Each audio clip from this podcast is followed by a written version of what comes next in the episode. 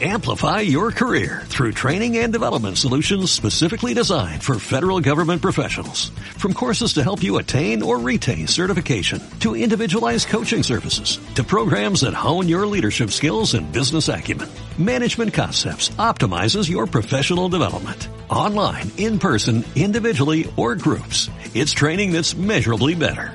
Learn more at managementconcepts.com. That's managementconcepts.com.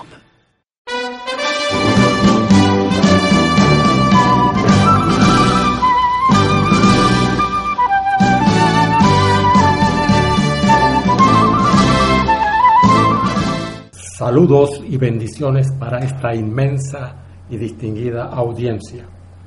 Este es su programa Vive la Adoración, conducido por este servidor Salomón Granja, quien tiene el placer de hablar para todos ustedes. Iniciaremos esta serie con la definición de adoración. Abra las ayudas visuales publicadas en el blog asociado a este programa y siga las instrucciones que daré en el desarrollo del tema, lo cual facilitará la comprensión de este asunto.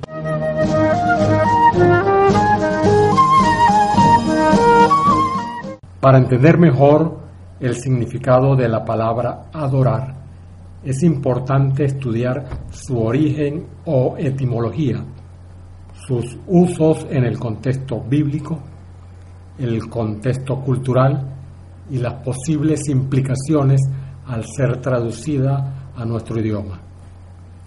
En este sentido, veremos que tiene una implicación sumamente abundante en los aspectos prácticos del quehacer cotidiano en la vida del creyente.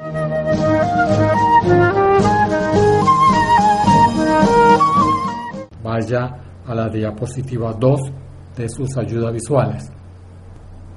En el hebreo moderno, shahat, adorar, postrarse, bajarse, inclinarse, tiene el sentido de inclinarse o agacharse, pero no abarca el sentido general de adorar. Se encuentra más de 170 veces en el Antiguo Testamento lo cual da cierta idea de que era común en esa cultura. Por primera vez se encuentra en Génesis 18.2, en donde Abraham se postró en tierra delante de los tres mensajeros que le anunciaron que Sara tendría un hijo.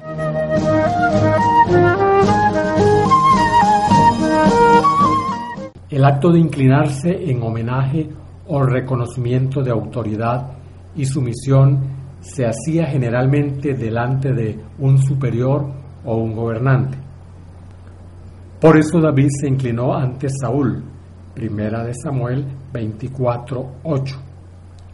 A veces alguien se inclinaba ante uno que era social o económicamente superior, como cuando Ruth se inclinó delante de Box, Ruth 2:10.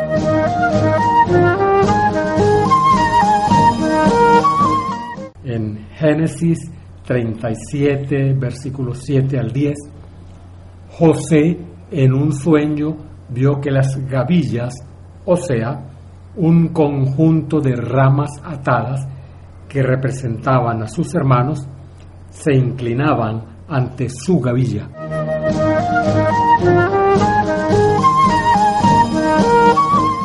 Abra la diapositiva 3. El acto de inclinarse en homenaje o reconocimiento de autoridad y sumisión se hacía generalmente delante de un superior o un gobernante. Primera de Samuel 15, 25 y Jeremías 7, 2.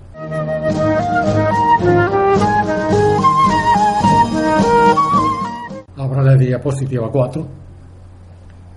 A veces se usa otro verbo que significa inclinarse físicamente seguido por adorar. Ejemplo, Éxodo 34.8. Y entonces Moisés, apresurándose, bajó la cabeza hacia el suelo y adoró.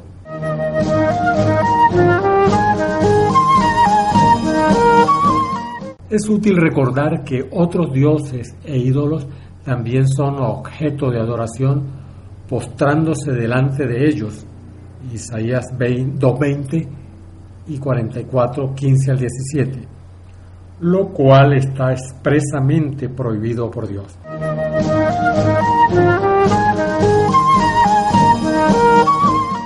Diapositiva 5.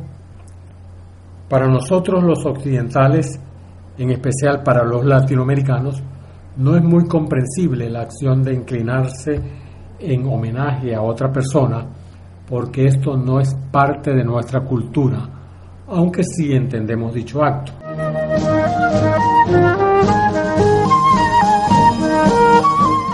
Diapositiva 6. Por tal motivo, para darle un sentido práctico a la adoración a Dios, el acto de inclinarse asume un sentido metafórico que significa reconocimiento de la autoridad de Dios, humillación y, sobre todo, sometimiento a su voluntad en obediencia.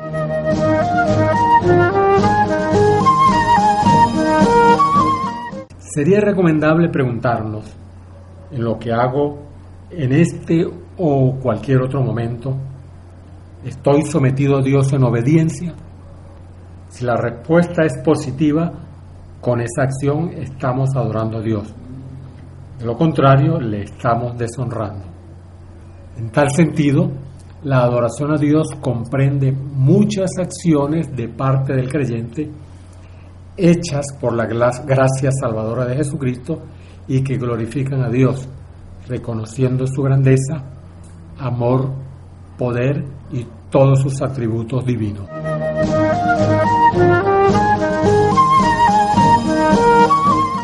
Diapositiva 7.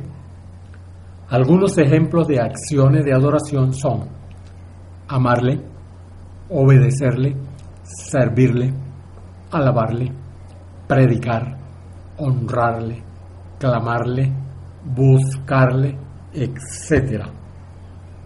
Cada una de estas palabras y otras más deberían ser objeto de estudio y análisis a fin de poner en práctica día a día la adoración a Dios.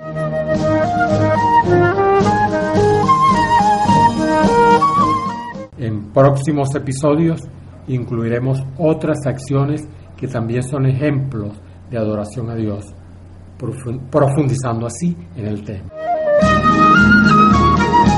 Esto fue todo. Soy Salomón Granja. Dios le bendiga y hasta un próximo episodio.